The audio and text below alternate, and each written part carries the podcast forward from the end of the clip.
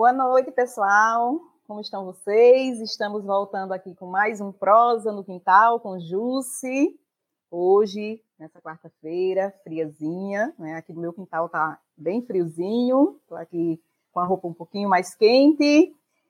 E já agradecer a vocês que já estão nos assistindo, já estavam à espera desse terceiro episódio né, do Prosa no Quintal. Hoje nós vamos falar sobre mais um tema super importante, celebrando o mês das mulheres negras, das pretas, né, o Julho das Pretas, o mês que comemora né, as mulheres, a luta das mulheres negras, latino-americanas e caribenhas. E aí eu gostaria de iniciar, antes de chamar as nossas convidadas, com uma, uma frase da Angela Davis, quando ela diz: quando a mulher negra se movimenta, toda a estrutura da sociedade se movimenta com ela. Então, Angela Davis aí para começar no, o nosso prosa e agora, né, nós para conversar comigo hoje, né, sobre vidas de mulheres negras importam aqui do quintal e elas, cada uma delas, nas suas residências, né, devido ao isolamento, eu convido a Ivanilde Pereira e a Jonalva Paranã. Eu fiquei encantada com o Paranã, né? E mais encantadoras são as mulheres que estão comigo hoje. Gente, que bom, que bom que vocês toparam vir bater papo, vir prosear nessa noite de quarta-feira. Como estão vocês? Graças a Deus, estou bem. Como está você, Janalva? Nesses tempos de pandemia, eu tenho dito que eu estou bem na medida do possível, né? Porque não tem como não pensar nas outras pessoas que não estão tendo as oportunidades que a gente tem. Uhum. Minhas queridas, eu costumo fazer um, uma brincadeira aqui que é cada uma ou cada um convidado, convidada, falar para o nosso público, para os nossos seguidores, quem é a pessoa, né? Então, eu conheço a Ivanilde aqui, já faz um tempo que a gente se conhece, já caminhamos muito juntas, já batemos muito papo, mas eu gostaria que a Ivanilde falasse um pouquinho mais dela, né, para o nosso público, para os nossos seguidores e seguidoras. Ivanilde, fala um pouquinho quem é essa mulher linda que está aí do outro lado. Boa noite a todos. Primeiramente, quero agradecer a Deus e também a você, Júcia, que me fez esse convite para participar dessa prosa no quintal, é, meu nome é Ivanilde Pereira, é, sou funcionária pública há 18 anos, ou seja, sou guarda municipal de Juazeiro há 18 anos e também técnica de enfermagem há 14. Sou moradora aqui, sou moradora aqui do bairro João de Deus há mais de 30 anos. Cheguei aqui no início e sou uma mulher guerreira, sou mãe, sou vó, sou amiga. Então, assim, estou aqui hoje para esse bate-papo. Sei que vai ser muito agradável. Já, já está sendo, né? Já está sendo. Essa apresentação já deixa a gente assim, né, bem, bastante vontade de acolher as tuas histórias, as tuas experiências, as nossas trocas de saberes né, que vão se dar aqui nesse bate-papo. Jonalva Paranã. Quem é você, Jonalva? Eu sou Jonalva, né? Jonalva Paranã, mulher preta, sertaneja, nascida aqui em Petrolina, é, neta de índia, de negros. Estou trabalhando com a psicologia, tentando fazer uma leitura decolonial, buscando as referências afrocentradas. É uma mulher que acredita muito que as coisas podem mudar a partir da construção coletiva, da união do povo, principalmente do povo preto e do povo indígena. Que coisa linda, né? A gente já percebe também que virão muitas histórias bacanas né, dessas duas mulheres bonitas, guerreiras, né? E toda mulher negra ela tem um, um pouco, né, ou muito de guerreira no sangue, né, de, de, de coragem. Tanto que a homenageada né, nessa, nesse mês, né, é uma mulher que foi muito lutadora, né? é uma mulher que nos representa muito, que nos deixa muitas, muitas sabedorias. O nosso tema hoje, o mote para a nossa conversa é as vidas das mulheres negras importam. E aí a gente conversava anteriormente por que que hoje né? ainda hoje, século XXI, 2020, a gente ainda precisa dizer para o mundo que as nossas vidas importam. Por que, que ainda é necessário dizer isso para a sociedade? Por que, que a sociedade ainda precisa ouvir de nós que as nossas vidas importam? E aí vocês fiquem assim muito à vontade, porque nós estamos num bate-papo, numa prosa né, de quintal, então não tem nenhuma regra de quem fala primeiro, de quem né, nem tem que dar uma resposta assim toda padronizada, é um bate-papo mesmo. Faz de conta que a gente está aqui tomando um chá, as três juntas, né? Que um dia nós faremos isso. Então, ó, ela tá mesmo com chá. Eu tô com, com a água, mas bem que merecia um chazinho, porque tá bem frio aqui. Oh. Ivanilde, meu amor, por que, que a gente ainda tem que dizer para a sociedade toda, para o mundo todo, que as nossas vidas importam, que as vidas das mulheres negras, pretas importam? Olha, Jússi, eu vou contar um exemplo que aconteceu comigo há uns anos atrás. É, era como se essa história que eu vou contar é como se minha vida, a vida dessa negra aqui, não importava. Como se não tinha é, é, é benefício nenhum. É, eu sempre tive o sonho de trabalhar na saúde, ou seja, técnico de enfermagem. Então, eu digo, eu vou atrás do meu sonho. Nisso, quando eu já estava fazendo enfermagem, surgiu a oportunidade de fazer um curso de auxiliar de laboratório só que na época eu estava sem o financeiro para fazer esse curso. O curso era particular, curso de meses. Era um tipo de extensão curricular. Então, eu soube que tinha uma pessoa aqui em Petrolina que tinha uma condição financeira boa. Se a gente chegasse para ele pedisse algo, disse que dificilmente receberia um não. Olha o que eu fiz. Fui lá nessa pessoa e disse a ele que estava tendo um curso aqui em Petrolina e eu gostaria muito de fazer esse curso, só que meu financeiro no momento não tinha. Aí ele perguntou o valor, eu falei.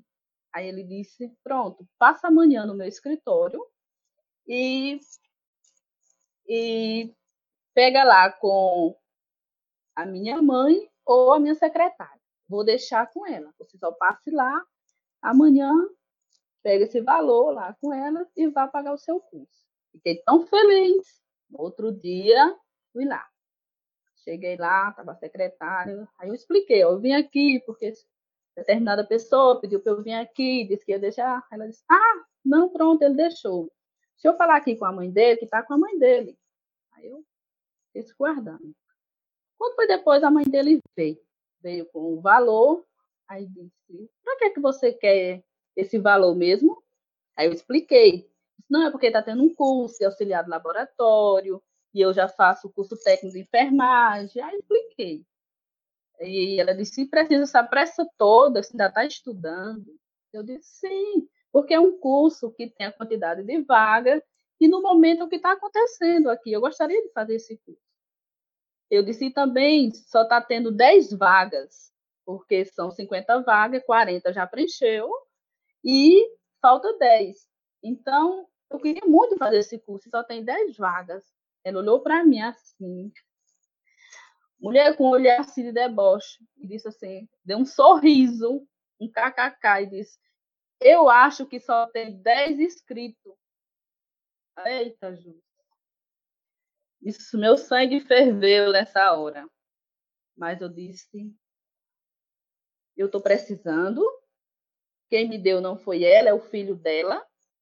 E eu vou mostrar que eu vou fazer esse curso e vou trabalhar nessa área. Aí eu fui, recebi e falei assim, digo, eu vou lá pagar o curso e trago o recibo. Fui lá, paguei o curso, trouxe o recibo. Resumindo a história.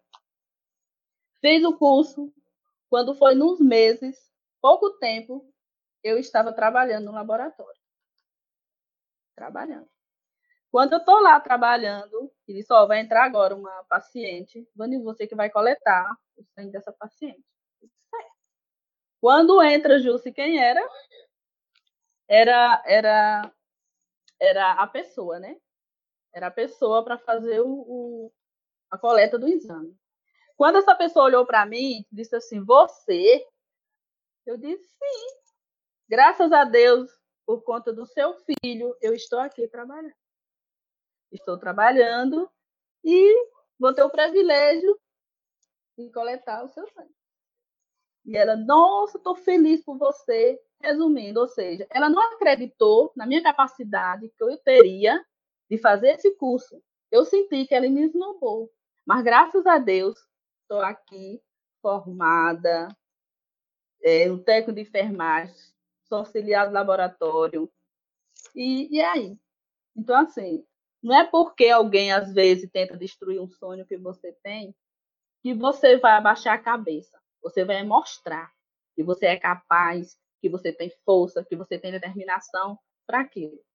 Então, foi isso. Então, é, eu contei esse exemplo de tempos atrás, mas hoje ainda acontece muito. As pessoas não acreditam.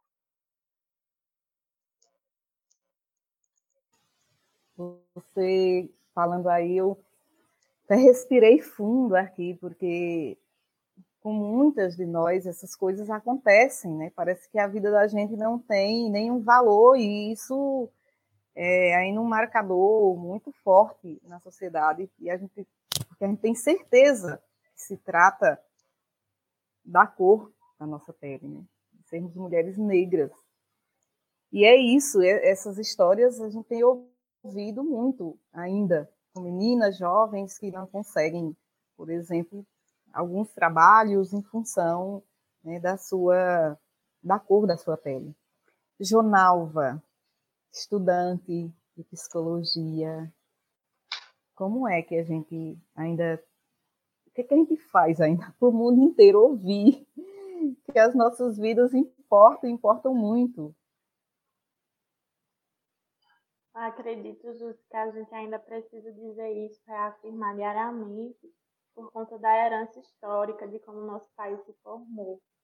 Né? Houve um, um assalto muito grande, um roubo, um sequestro muito grande, não só das vidas, mas de toda a produção de conhecimento, de sabedoria da, dos nossos povos originários.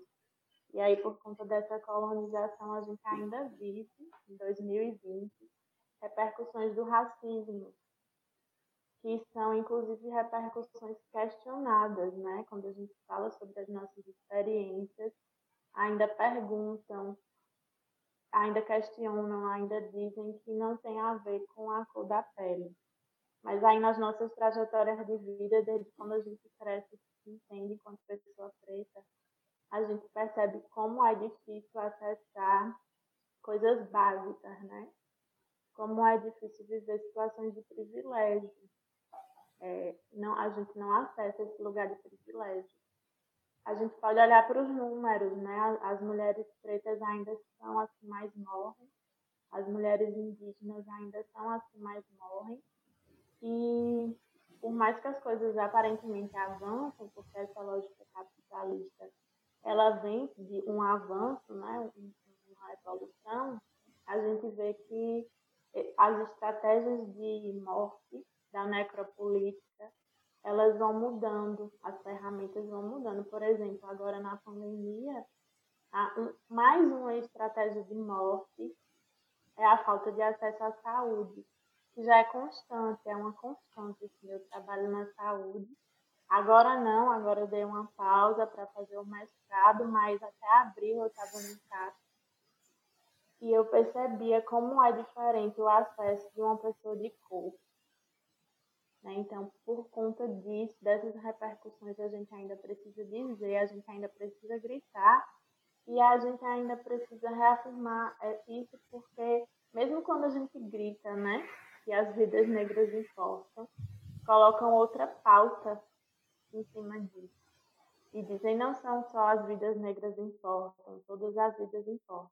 Mas há uma dificuldade de contextualizar essa história, de, de as pessoas identificarem que o Brasil foi invadido, que as pessoas negras que vieram da África foram sequestradas e que as pessoas indígenas elas foram tiveram seu sol e sua história roubados. Quando a gente olha para os números, por exemplo, atuais da pandemia, quem está morrendo de Covid-19 é a população indígena e a população negra, em sua maioria. Por isso que a gente precisa, mais do que nunca, dizer que essas vidas, que as nossas vidas importam. É verdade. Eu vivo muito essa experiência, né? Eu vivo a experiência de muitas vezes me sentir assim sendo olhada, né, com um olhar diferenciado em determinados ambientes. Ainda é um desafio muito grande a gente ser aceita na, na, na sociedade. Né? O preconceito está assim batendo o tempo todo na nossa porta. Isso acontece nos ambientes de trabalho, isso acontece nas lojas, isso acontece quando você vai a um hospital, né? Mas, assim, como aqui a gente pode contar essas histórias, né? Essa, essa prosa, a gente pode contar essas histórias. É, eu sinto muito isso quando nós podíamos, antes do, do isolamento, né, ir para algum ambiente mais público, um restaurante, né, uma pizzaria, né, e estar com outros colegas, né, eu, eu senti a diferença né, do, do, do tratamento. Então, isso, infelizmente, ainda é muito presente e nós não, não podemos é, deixar né, a nossa voz calar. Mas pior ainda é quando a gente fala uma coisa, mas ela precisa ser reafirmada por outras, né? E aí, por outra voz, parece que a, que a nossa voz não tem, não tem importância também, né? Não tem valor também. Ivanilde, nós, além de mulheres negras, nós estamos num bairro de periferia, né, aqui na cidade de Petrolina. Você, inclusive, dizia, quando conversávamos antes da, da nossa conversa aí pro ar, né, do que você chegou aqui no João de Deus, na cidade de Petrolina. Você chegou aqui, você tem o mesmo tempo que tem o bairro, né? O bairro completou 33 anos agora, recentemente, nesse mês. E você chegou aqui exatamente quando o bairro se inicia. É, quem é a população que chega para formar esse bairro que hoje é essa comunidade linda, né? Qual, né, qual a, a, a, quem, é, quem são as mulheres que chegam aqui? Como elas. Qual a cor da pele dessas mulheres? E como são os filhos e filhas dessas mulheres que formam essa comunidade periférica? Olha, Júcia, aqui tem muitas mulheres trabalhadeiras, muitas mulheres que deixam seus filhos os próprios irmãos, ou até mesmo nas creches pequenas para trabalhar. Muitos trabalham na lavoura, na uva, na manga. É, são mulheres que criam seus filhos sozinhas. A maioria. claro, tem aquelas que têm seu companheiro. É, tem o que cria tanto seus filhos sozinha que a maioria das vezes eles nem estudam, vão trabalhar para ajudar sua mãe, às vezes até mesmo com seu pai. E assim, eu vejo aqui a minha comunidade, uma comunidade que, que tem pessoas que quer ver é, o nosso bairro crescer, como ele é grande. Hoje nós temos várias pessoas que são líderes comunitários, que vão atrás das coisas para o nosso bairro. No início aqui do nosso bairro, a gente chegou aqui e só tinha areia. Na época, a gente tá, morava numa invasão, e quando foi para a gente vir aqui para o bairro, nós viemos em cima de umas caçambas. Só fizer dizer, o seu terreno é esse. Eu mesmo dormi embaixo de uma mesa. Minha mãe e o meu padrasto vieram. E na hora, cheguei aqui 5 horas da tarde. Não tem vamos dormir aonde? Aqui nessa areia. Minha mãe disse, embaixo dessa mesa. Botou um lençol à volta e dormi embaixo de uma mesa. Eu e minha irmã. Porque no outro dia foi que foi fazer um barraco de lona e com o tempo foi que conseguimos uma casa. Mas a maioria aqui do bairro vieram assim. E nisso a gente foi correr atrás da água, da luz, do asfalto, da escola, da igreja. Eu me lembro que a primeira missa foi embaixo do pé de pau aqui. E daí foi sendo nas casas, depois surgiu a igreja. Escola, a gente estudava longe, depois corremos atrás de escolas, e hoje tem. Tem duas, três, quatro escolas aqui. Mas o que? É uma comunidade unida. Nesse sentido de correr atrás, o bem maior aqui do bairro, nós somos unidos. Quando um chama o outro, e aí vamos, vamos atrás disso, todos vão. E olha que tem muitos líderes aqui, que são pessoas que correm atrás mesmo. Não tem isso de dizer, ah, se fulano foi, eu não vou. Não, vai todo mundo. Então, assim, é uma população que tem seus filhos. Claro, no início aqui era muito preconceito, hoje é menos. Mas nem emprego a gente conseguia quando dizia que morava no João de Deus. E nisso, teve muitos jovens que partiram para outras coisas, para droga, para roubo. Teve muitos jovens, meninos bons, que terminaram se envolvendo por esse lado. Mas também isso não quer dizer que é por conta do bairro, não. Às vezes é da índole da pessoa. Mas aqui, Jússi, tem muitas mulheres negras trabalhadeiras, mulheres brancas também, que trabalham, que lutam, que criam seus filhos. Mas aqui, sim, são mulheres que batalham, mulheres que vão atrás do seu pão de cada dia. É isso. É, e eu posso confirmar né, essa, essa história, porque estou aqui há 18 anos, e quando eu cheguei aqui em 2002, foi muito assim, encontrando logo muitas mulheres negras. Né? Eu fui convidada para contribuir na organização do grupo de jovens, e fui logo encontrando muitas mulheres negras na igreja, né? as mulheres que celebravam, né? as mulheres que festejavam, né? o padroeiro da comunidade. E as histórias todas, como essa que você acabou de contar, eu sempre ouvi das mulheres. Então, assim, as mulheres, elas sempre tiveram a coragem né? de enfrentar os desafios que, que, que a sociedade impõe né? que a sociedade nos impõe, assim, olha, tu vai morar na periferia, tu vai dormir debaixo da mesa, tu vai ter que montar um barraco, tu vai ter que, se você quiser ir para o centro da cidade, vai correr atrás do transporte coletivo, se você quiser água, vai lutar, porque não vem de graça, para vocês não vem de graça, então a gente, eu sempre ouvi essas histórias de mulheres, né? até as fotos que as mulheres nos mostravam, eram sempre as mães que estavam ali com suas crianças, então, nós sempre é, entendemos né, que o papel da mulher na sociedade, a mulher preta, a mulher negra, é de muita luta, né? e ela demonstra assim, muita coragem, né? muita, muita determinação para defender a vida, para defender os seus filhos, né? para correr atrás de, de moradia digna, de trabalho,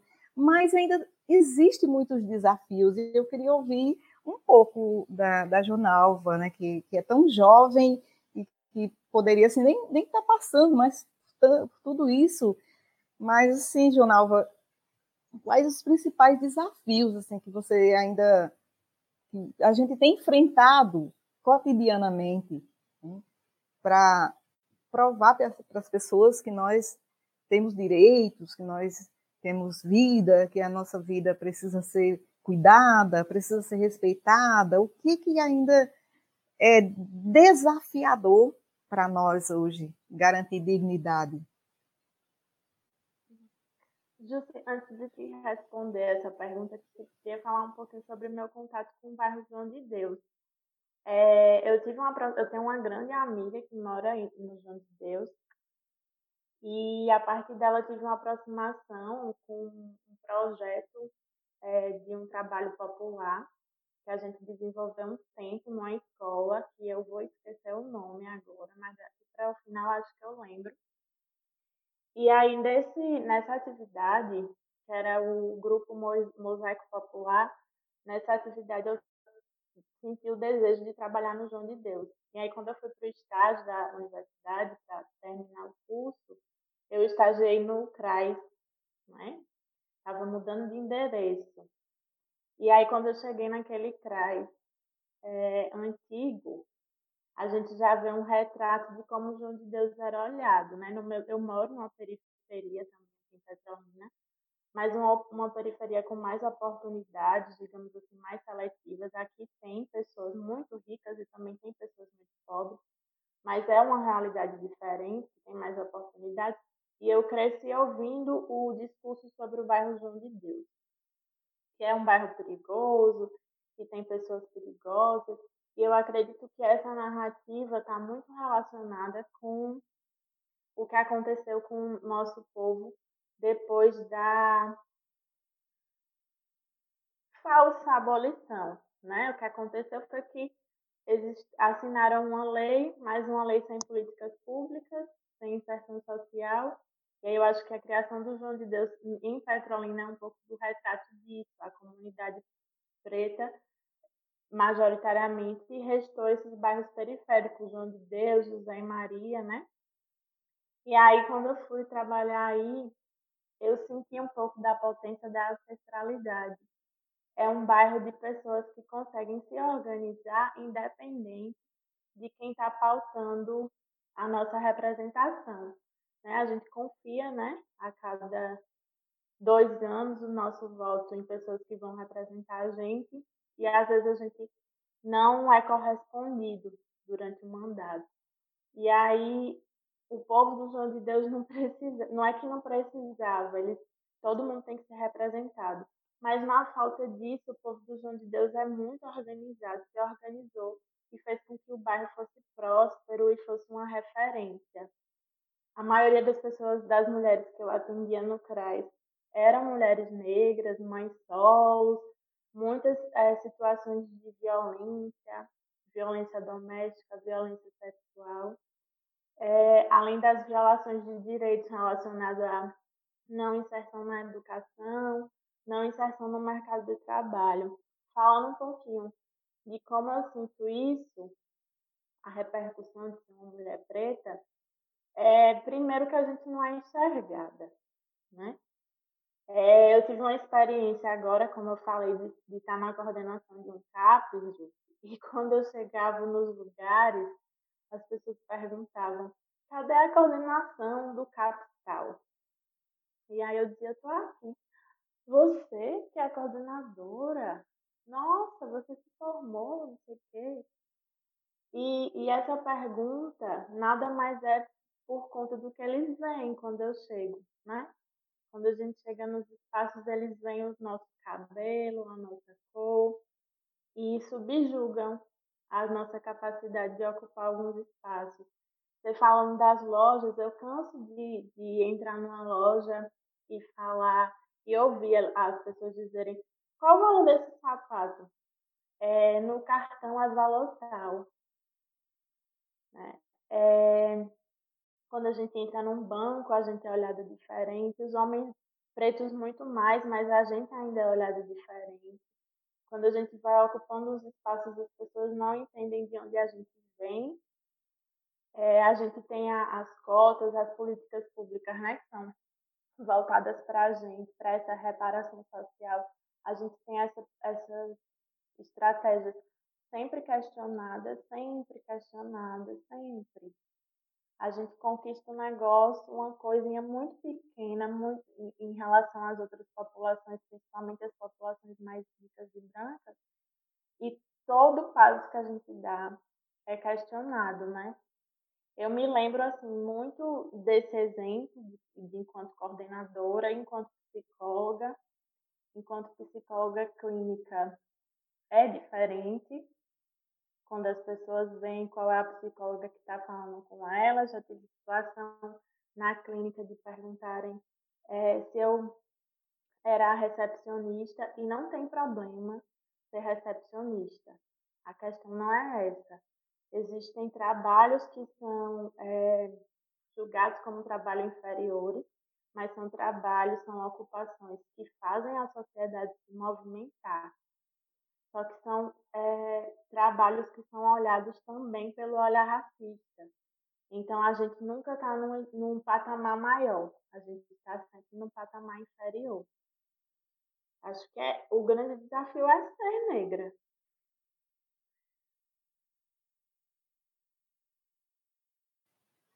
Pois é, minha gente. E olha só, nós, quando chega na primeira meia hora, no finalzinho da primeira meia hora da nossa conversa, e a gente vai vendo aí muita gente participando, né? E aí já tem perguntas para a gente. Mas antes da pergunta, eu preciso expressar uma alegria muito grande que eu estou sentindo aqui agora, que é de ter uma cunhada com três sobrinhos lá em São Paulo me acompanhando. Hoje me mandaram mensagem e disseram, vou acompanhar. Então, a Alexandra Ellen Carvalho, né? Está ali dizendo, né? Ela acho que já mandou umas três mensagens, mas eu estou vendo histórias de guerreiras, né? Uma lição de vida. Parabéns a essas mulheres lindas e guerreiras. Então, é a Alexandra Ellen Carvalho, né? Está lá em São Bernardo, são José dos Campos, em São Paulo, cuidando de três crianças. É uma guerreira também, né? O meu irmão trabalha bastante longe, fica a semana toda no trabalho, só retorna no final de semana e aí ela tem que cuidar das crianças, ela tem que levar no médico, ela tem. Então, ela, assim, é, é sempre as mulheres, né? Sempre as mulheres. Nós. Graziela Pinto, mulheres negras com histórias incríveis junto à luta popular. É isso, Grazi, é isso. Assim, a nossa vida inteira é luta, né? Uma luta. O professor Júnior Souza, parabéns ao Prosa, programa de, sua de suma importância para o nosso cotidiano. Então, muito bom ter vocês aqui. Né? E, e chegando sempre mais gente, Manuela Neto, Manuela Alves, GM, Jeremoabo, Bahia. Gente, que maravilha! Né? Quanta gente nos acompanhando, está indo longe. Acho que vocês têm muitos contatos, né? Vocês fizeram aí uma boa, uma boa divulgação. Israel Emanuel, minha tia Ivanilde. Gente, minha tia. Olha, tá vendo aí, Ivanilde? Obrigada, Israel. A família obrigada. aí na torcida, né? Paulo Nascimento Roberto, boa noite. Gostaria de saudar essas mulheres de garra. É um companheiro nosso também aqui do bairro João de Deus. Paulo, muito bom ter você. A Central Popular de Comunicação, a comunicação popular através do prosa, excelente combinação. Ô Cícero, companheiro, e que combinação, né? Uma combinação. Tem uma pergunta aí, é? Ah, mas tem a Vanessa Gonzaga, mais certo que o futebol de quarta-feira, só o programa do Quintal de Jusce, debate de alta qualidade. Esse povo é muito lindo, né? Eles ficam assim, animando a gente, encorajando a gente. Raoni, Raoni, qual o impacto do machismo e do racismo na saúde mental das mulheres negras? Eu acho que aí uma pergunta que, que a Jonalva vai nos ajudar, né? porque eu, particularmente, assim, não respondendo diretamente ao, ao Raoni, mas eu vivi experiências assim, muito difíceis e deixa a gente emocionalmente muito fragilizada. Né? Tem situações que nos deixa sem chão, sabe? Que nos deixa nos perguntando por quê, né? Por que isso, né? Por que a, a, a falta de reconhecimento? Por que a falta de, de respeito? E a, eu acho que a experiência mais difícil que eu vivi foi quando eu ainda no ensino sexta série, eu acho, eu gostava muito de escrever, escrevia, escrevia, e o meu professor de português, ele sempre dizia que eu tinha copiado. Sabe? Ah, você copiou de alguém, não pode, você não. E algumas vezes eu eu vou fazer aqui na sua presença e tinha que fazer ali na presença para provar, né? que, que aquele texto é, era, era da minha autoria. E isso me criou assim, muitas dificuldades, muita insegurança, inclusive, nesse aspecto. Né? Parece que por mais que eu escreva, tem que alguém dizer para mim que está bom ou não.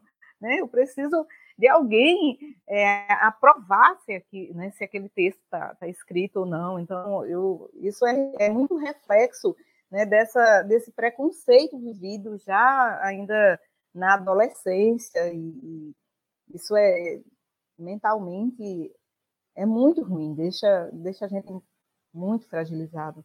Mas aí, Jonalva, assim, o que, que você acha? Né? O machismo, aí no caso o machismo, o racismo, e aí lembrando que era um professor que dizia isso, e era um professor branco que dizia isso né, comigo. Não, não foi você que escreveu.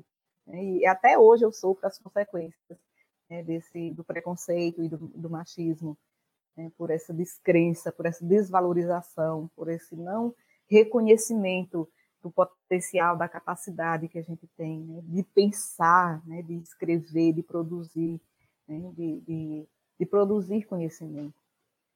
Mas aí a Jonalva pode falar um pouco mais sobre. Então, Raoni, são várias as repercussões, tá? Eu vou falar um pouco do que eu mais lembro do que é mais recorrente, assim, que eu, que eu mais tenho acompanhado. É, além da violência física, né? Que é o, impacto que é mais visível, existe a violência é, psicológica, a violência simbólica, e aí tem uma repercussão no auto-ódio, uma dificuldade da gente se amar, uma dificuldade de acessar o amor, o amor, o amor interior e o amor das outras pessoas também. As famílias pretas, elas têm dificuldade de de compartilhar isso, é uma construção que é muito dolorosa.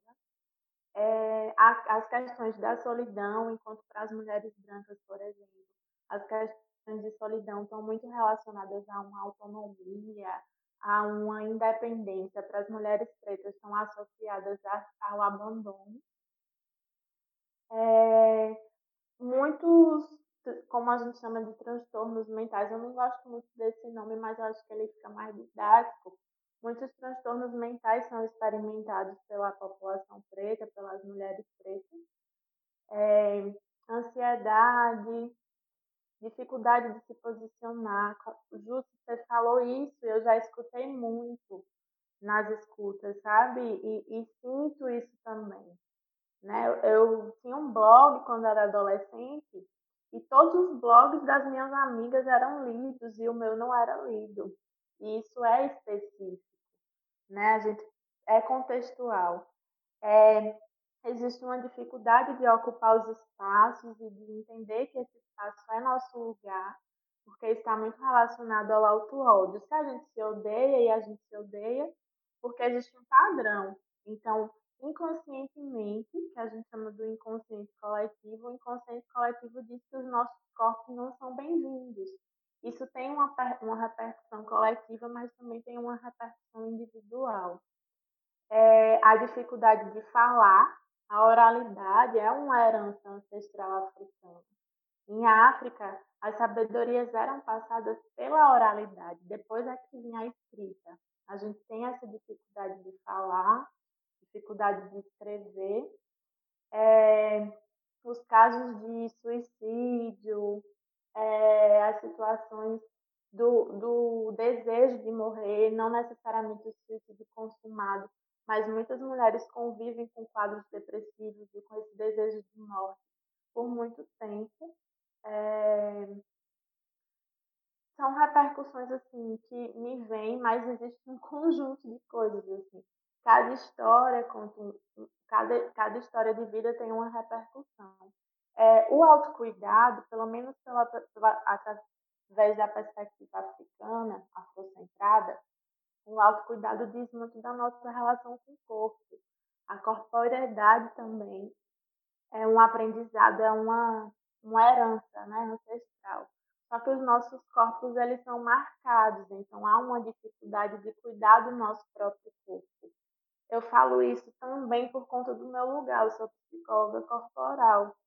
E aí a gente entende tudo que a gente vive fica registrado no nosso corpo. Essas violências também ficam. E aí faz com que a gente se afaste dele. Dentro da psicologia corporal, especificamente, a gente tem alguns recursos que estão no nosso corpo, como, por exemplo, a respiração, só que por, por conta desse afastamento, por conta dessa dificuldade de aceitar quem somos e de ver para além do que está posto socialmente, a gente não consegue, não consegue acessar esse lugar de cuidado. É, existe o racismo institucional, que é um, um, uma, um, um violador também de direitos, que tem como repercussão na vida das mulheres violências institucionais. Por exemplo, uma mulher negra grávida sofre muito mais durante o parto por falta de amparo da equipe do que as mulheres brancas. Os discursos são: você é forte, pode sentir dor. Na hora de fazer, você não, não reclamou, agora você tem que reclamar. É, são mulheres que têm menos acesso à anestesia, por exemplo, ao parto natural. Então, quanto mais a gente vai ramificando as situações, compreendendo situações específicas, mais a gente vai percebendo essas repercussões. É, a, a, maternidade solo também, né, é uma repercussão do machismo. As mulheres negras elas não são vistas como mulheres para casar, para formar uma família. Geralmente são mulheres que são colocadas em outra situação, na situação de, de ser a segunda mulher, de ser a amante. E, de, e, é mais, e elas são mais, nós somos mais abandonadas, né? É, acho que Jussi caiu, mas daqui a pouco ela deve estar voltando.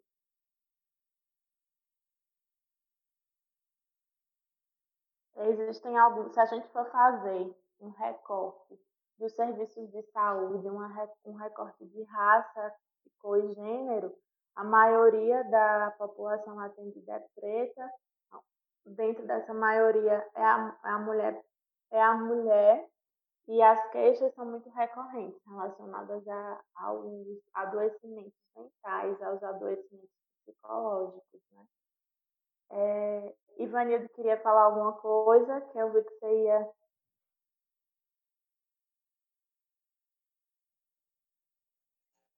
É, ouvindo a sua fala, realmente, é, nós negras, até nos atendimentos, nos consultórios, ou que seja público, ou que seja particular, a gente sente a diferença. Isso aí é, é, é fato. É fato que geralmente a gente sofre isso na pele, independentemente que seja um lugar público, que seja um lugar privado, a gente sempre está sofrendo com esse preconceito.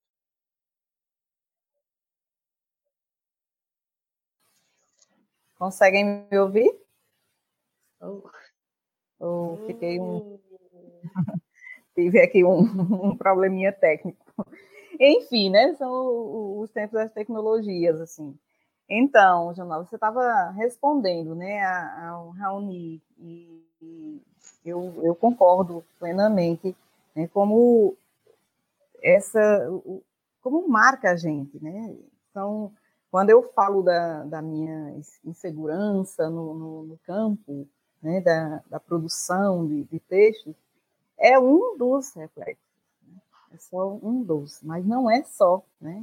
Muitas outras coisas ficam assim marcadas na gente por conta desse por conta desse machismo, por conta desse preconceito, por conta desse desrespeito, por conta dessa, né, desse não reconhecer na mulher negra né, o seu potencial intelectual, né, enfim, isso, isso deixa muitos reflexos na gente, né, muitos, muitos medos, né, geram muitos medos na gente. E enfrentar isso é muito difícil, não é, não é fácil enfrentar é, é todo dia uma coisa nova, né? A gente, às vezes, a gente até tem que dizer assim, eu tenho coragem, eu tenho coragem, né? Que é para se convencer que de fato tem, tem coragem, né? Tanto é que eu uso muito a frase viver é um ato de coragem, porque tem sido isso cotidianamente. Tem, a gente tem que ter uma postura de, de sempre de enfrentamento, né? De enfrentar os olhares, né? De enfrentar as palavras preconceituosas, de enfrentar uh, o descrédito, né? De, de enfrentar tantas outras coisas que nem, nem convém dizer aqui, né?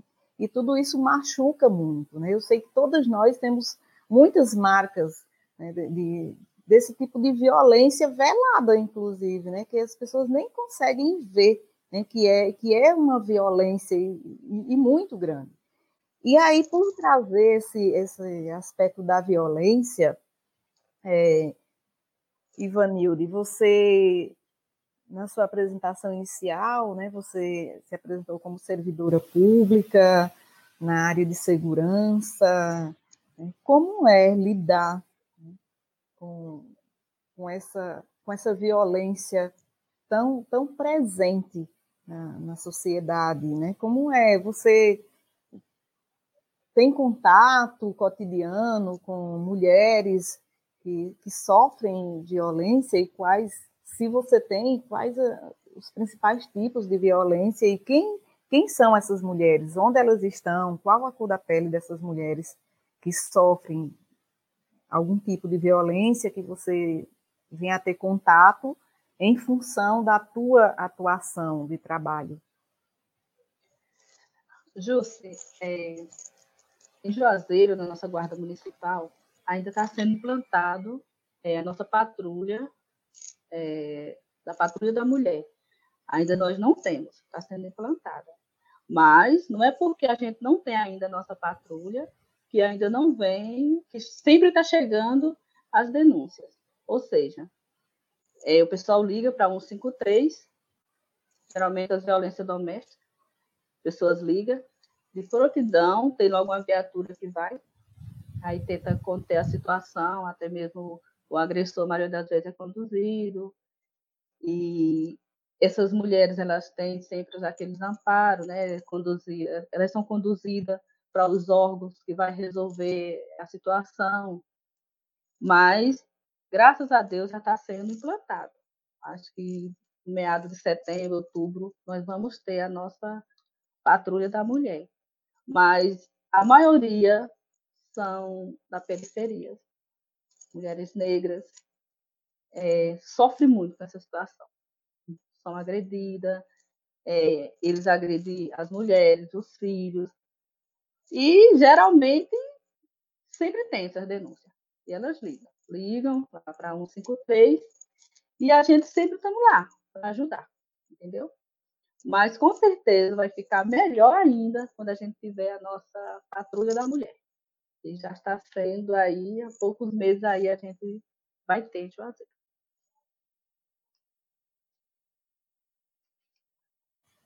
Jonalva, eh, na tua atuação, né, como profissional, né, é, como esse tipo de violência, as violências, né, as diversas violências que são né, que a mulher, que nós mulheres sofremos, né, você acha que o, o serviço público né, dá conta de atender a mulher na sua real necessidade, ela se sente amparada. É, como é que você percebe o serviço público nesse aspecto? Não consegue, Júcia, principalmente porque existe uma dificuldade de contextualizar a gente tem uma formação é, hegemônica europeia, né? E a gente aprende primeiro que as coisas são muito compartimentadas, né? As especialidades, elas acabaram fazendo com que o ser humano fosse repartido. Acho que essa é uma das dificuldades. Não que a gente não precise fazer as especialidades, as especializações, mas eu acho que a gente tem aí um desafio de juntar e de contextualizar com a realidade. A nossa formação também é, não dá conta de estudar, por exemplo, como que o Brasil se formou e as suas regiões, porque isso diz muito da saúde, da assistência social, da educação. Então, eu acredito que essa fragilidade de não contextualizar, além do racismo, você falou aí, o racismo é velado. Esse é o grande perigo do Brasil, porque é muito sutil, sutil não no sentido de como violenta, porque a forma de violentar, a forma que a gente sente o impacto é muito forte, mas sutil porque está dentro de todas as facetas que a gente imaginar. Está na literatura, está na linguagem, está no modo de se relacionar. E aí as instituições não estão, porque as pessoas que fazem as instituições não estão.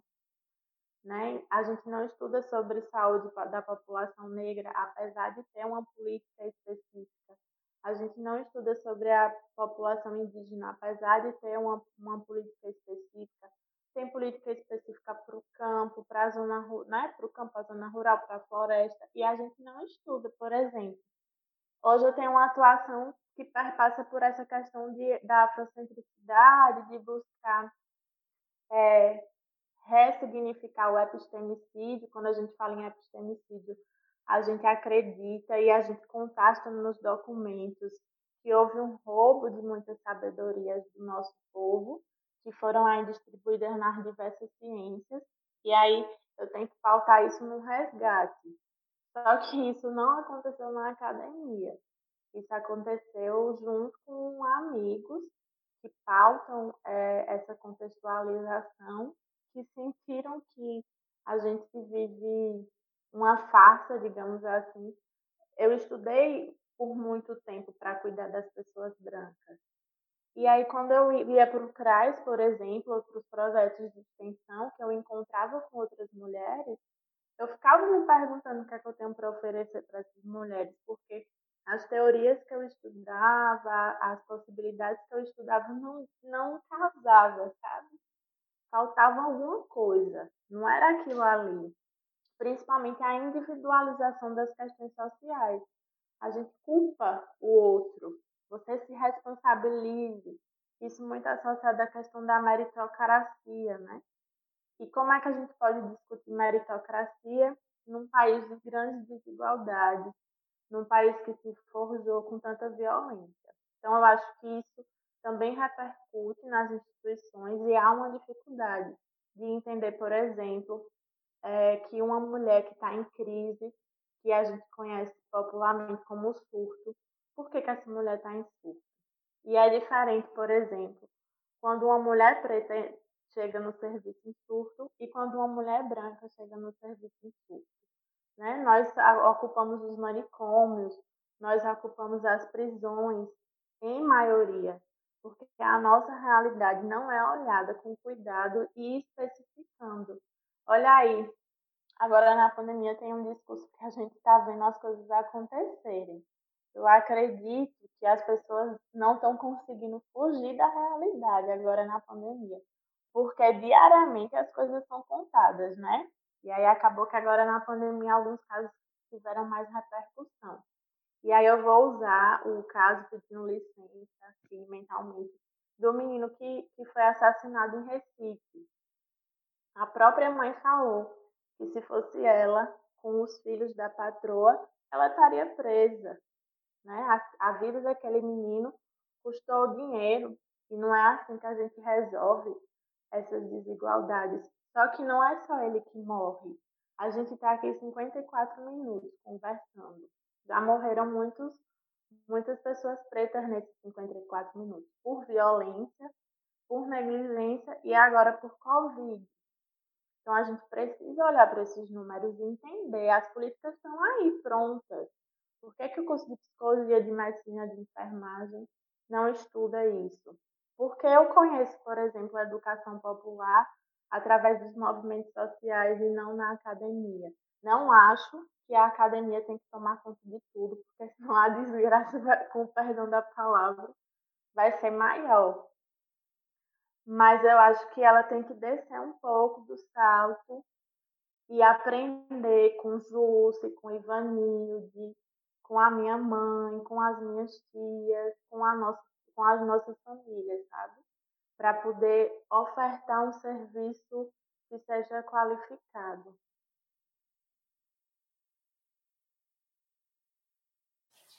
Gente, eu olhando aqui, nós temos um seguidor lá de Franco da Rocha, em São Paulo, né? o Francisco Silva. Né? Estamos em muitos, chegando em muitas residências, né?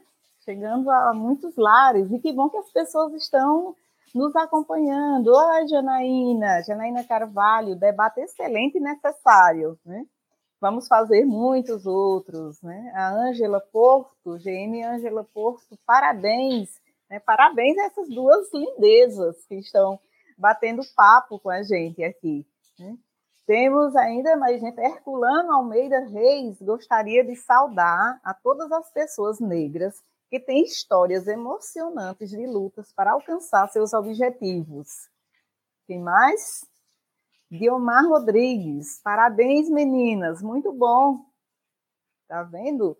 Hermínia Dias, que mulheres maravilhosas. Você também deve ser mais uma também dessas maravilhosas que estão. Luciana Caldas, mulheres inspiradoras.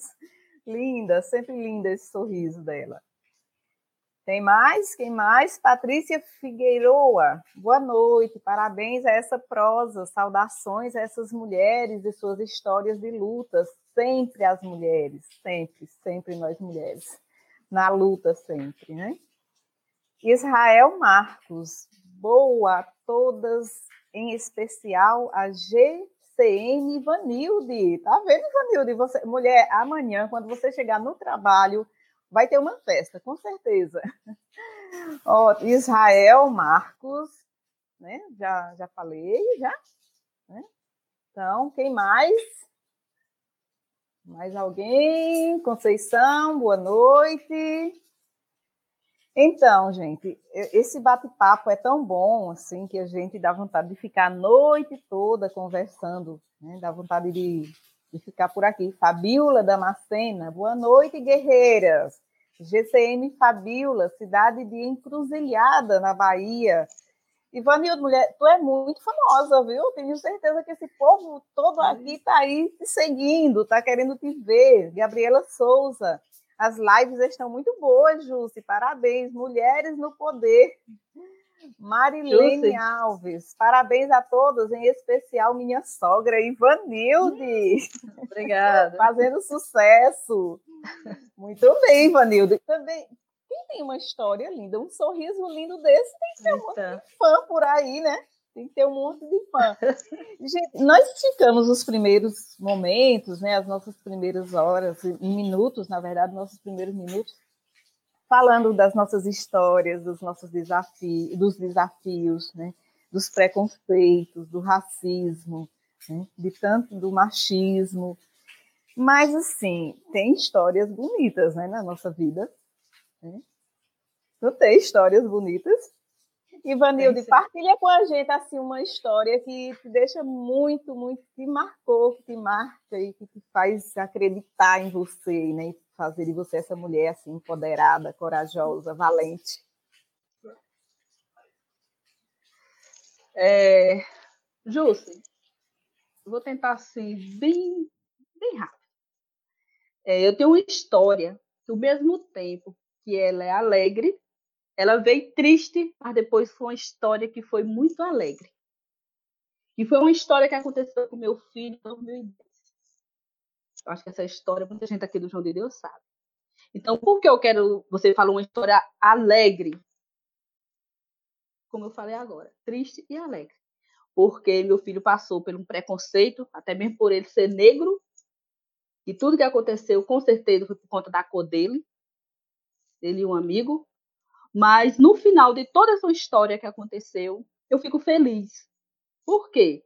Por ter amigos aqui no bairro que eu moro, por ter amigos fora daqui do bairro que eu moro, entendeu? Então, são pessoas que eu não sabia que eu tinha do meu lado. São pessoas que eu não sabia que era amigo dos meus filhos.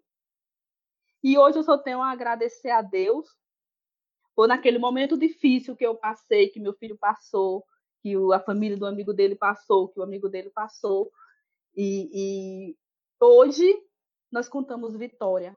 O meu filho está aí vivo, é triste que o amigo dele não está, mas ele está aqui para contar a história, a verdadeira história que aconteceu na época.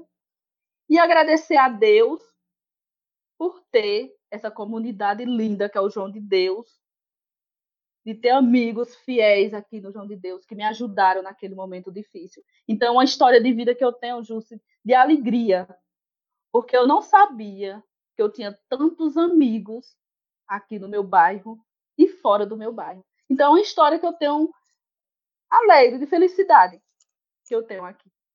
É dessa alegria aqui do meu povo, do povo, do meu povo negro, do meu povo branco, entendeu? Mas são pessoas que realmente mostraram que gostam de mim, que gostam de meu filho, que gostam da minha família. Então, eu sou feliz por ter muitos amigos aqui, João de Deus, em Petrolina.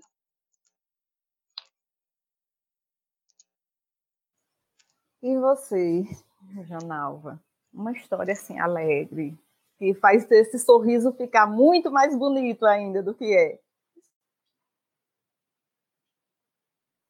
Júcia, eu acho que uma das grandes é, conquistas, e aí não falo só minha, mas da minha família, a família do meu companheiro, é a gente ter conseguido acessar a educação.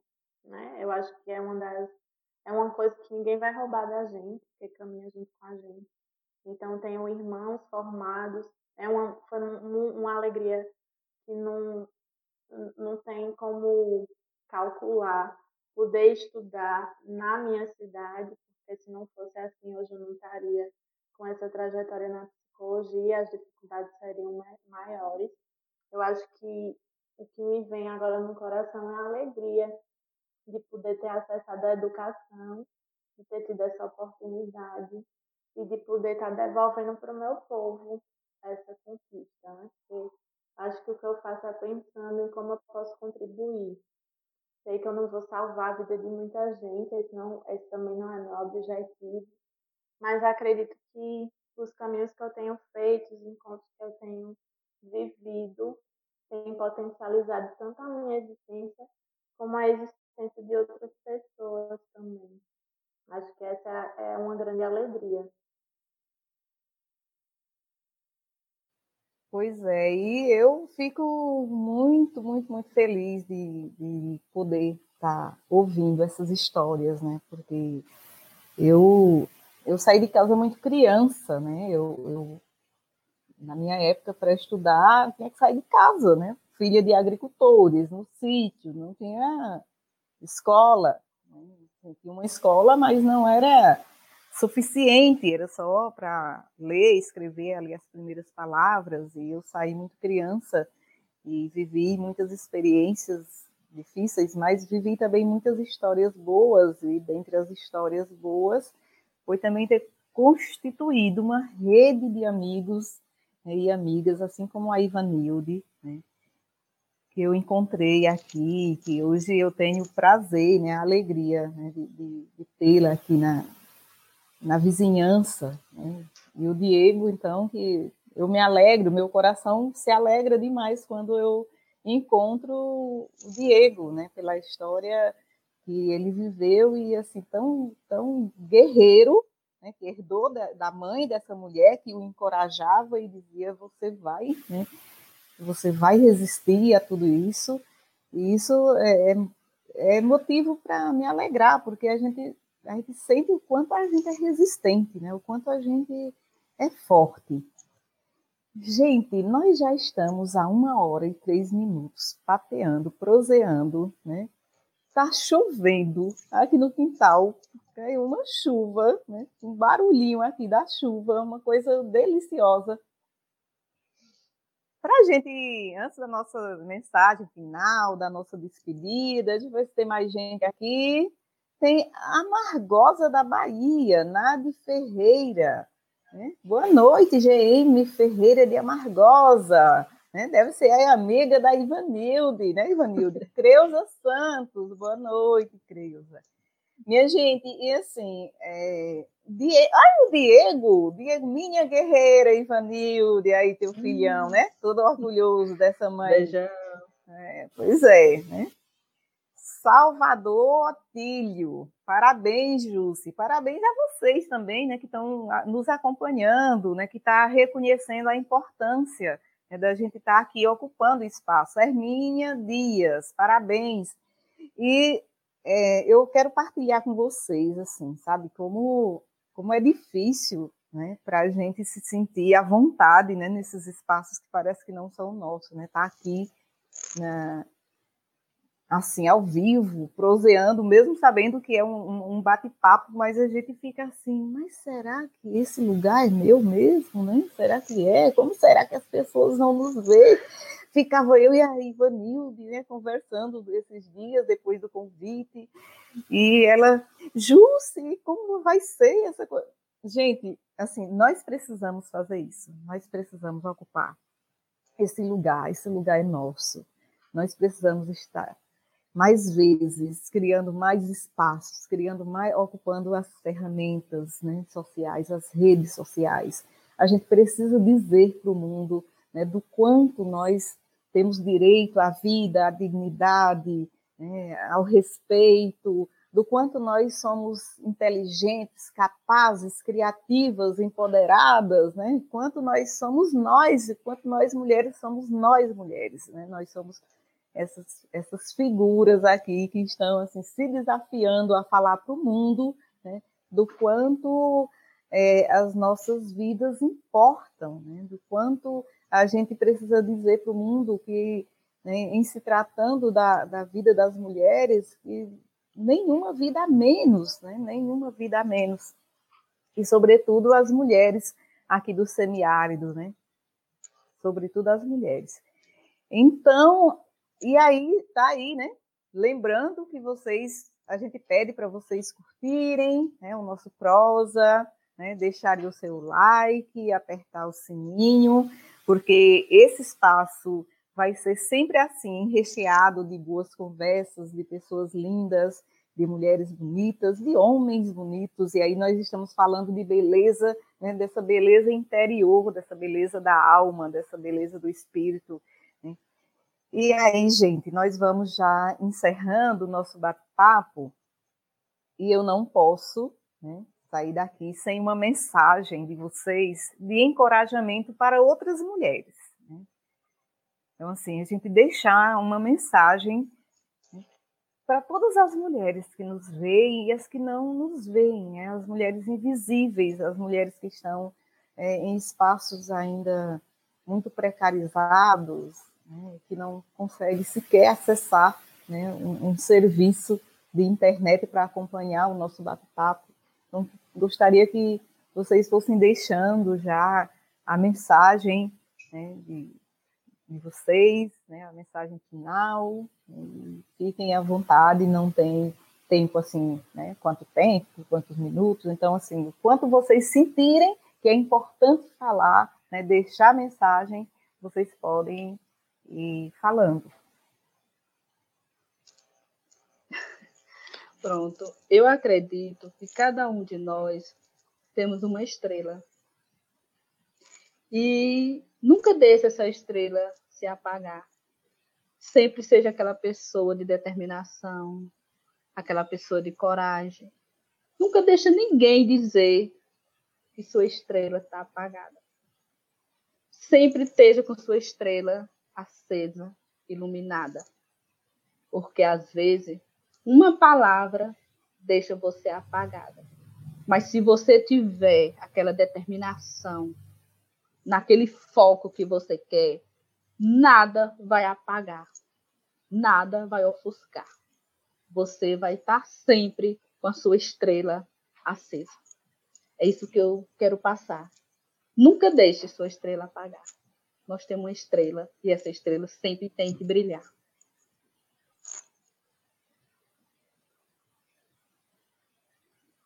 Janalva?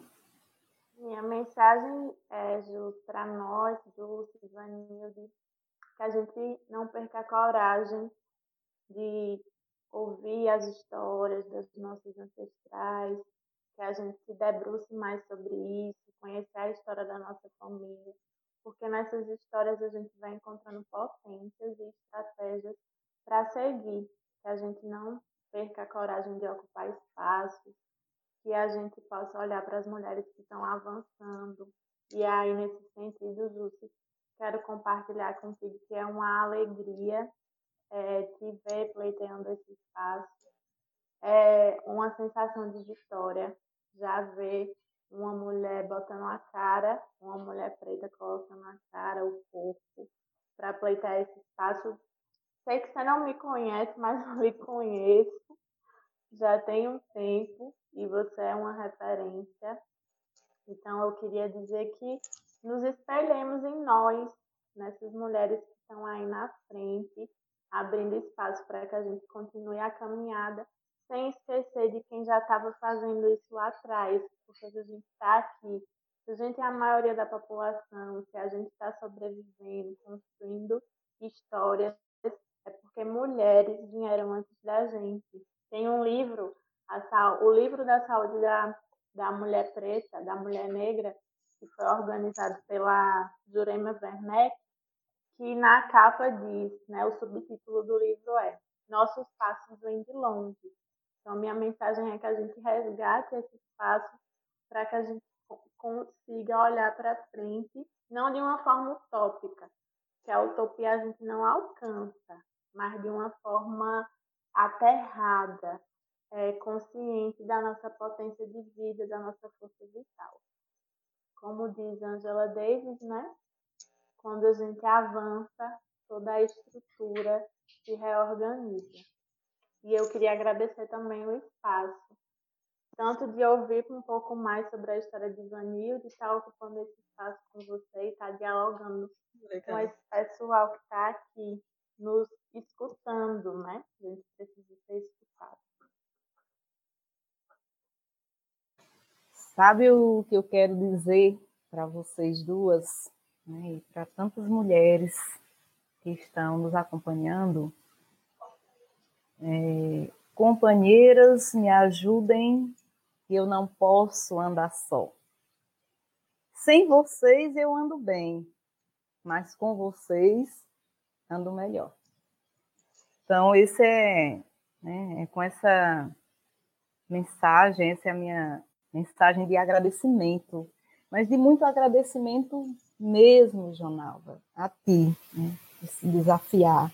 Né, uma mulher tão jovem, né, se desafiar a estar num espaço onde escuta né, tantas dores, né, e, e ter a coragem de encorajar as mulheres a enfrentar as suas dores.